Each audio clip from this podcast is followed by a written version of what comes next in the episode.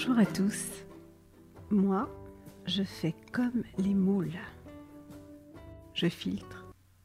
Lors d'un apéro improvisé, cette phrase a retenu toute mon attention. Ces petites phrases amusantes, lâchées pour qui veut bien s'en saisir.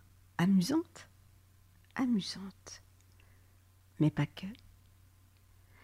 Il convient d'accepter ce que la vie vous réserve mais notre libre arbitre peut s'exercer 1. délicieusement, 2.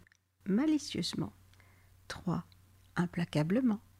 Je vous propose de faire votre rentrée en réfléchissant à ça, en gardant ça en tête, et nous partageons un petit moment avec un artiste extraordinaire, Pierre Desproges, qui nous a quittés bien trop tôt.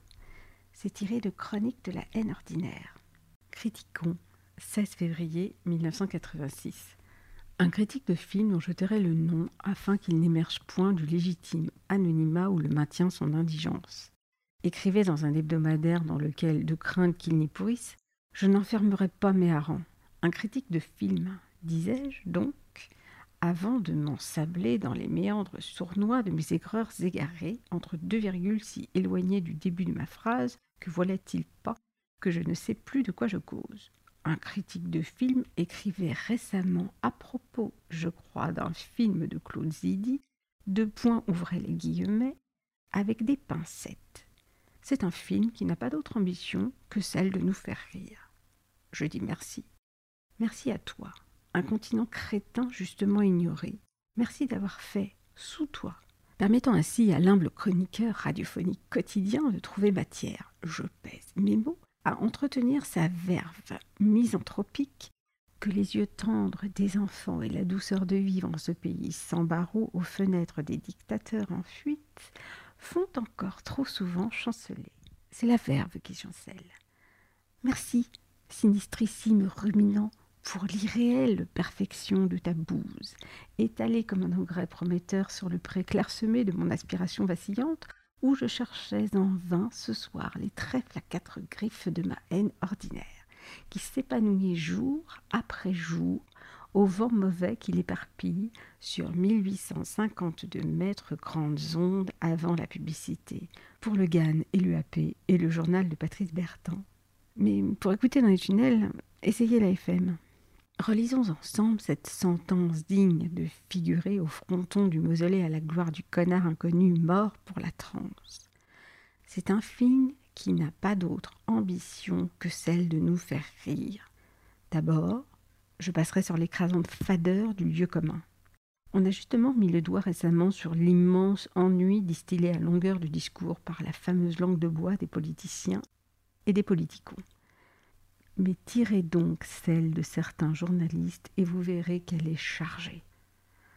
On se perd en conjectures sur les causes de l'accident et on murmure dans les milieux généralement bien informés qu'on laisse entendre de sources sûres, mais devant l'amas de tôle froissée et de poutres calcinées, l'innocente victime ne fait que répéter. C'est affreux, c'est affreux. Et gageons que cette soirée n'engendrera pas la mélancolie. Nous y revoilà. Je sens qu'ils vont bien dormir au sommet de la francophonie. Ce qui, sans génie, je vous l'accorde, me fait bouillir, c'est qu'un cuistre ose rabaisser l'art. Que dis-je? L'artisanat du rire au rang d'une palote besognette pour façonneur léthargique de cocotte en papier. Qu'on me comprenne. Je ne plaide pas pour ma chapelle. D'ailleurs, je ne cherche pas à vous faire rire, mais seulement à nourrir ma famille en débauchant ici, chaque jour, un grand problème d'actualité. Ceci est une chronique qui n'a pas d'autre prétention que celle de me faire manger. Mais qui es-tu, zéro flappy, pour te permettre de penser que le labeur du clown se fait sans la sueur de l'homme? Qui t'autorise à croire que l'humoriste est sans orgueil, mais elle est immense, mon cher, la prétention de faire rire. Un film, un livre, une pièce, un dessin qui cherche à donner de la joie, à vendre de la joie. Faut pas déconner. Ça se prépare, ça se découpe, ça se polit. Une œuvre pour de rire, ça se tourne, comme un fauteuil d'ébéniste, ou comme un compliment. Je ne sais pas si tu vois ce que je veux dire avec ce trou béant dans ta boîte crânienne. Molière, qui fait toujours rire le troisième âge à transpirer, à en mourir. Chaplin a sué, Guitry s'est défoncé, Woody Allen et Mel Brooks sont fatigués, souvent, pour avoir eu vingt heures par jour la prétention de nous faire rire. Claudie s'emmerde et parfois se décourage et s'épuise et continue.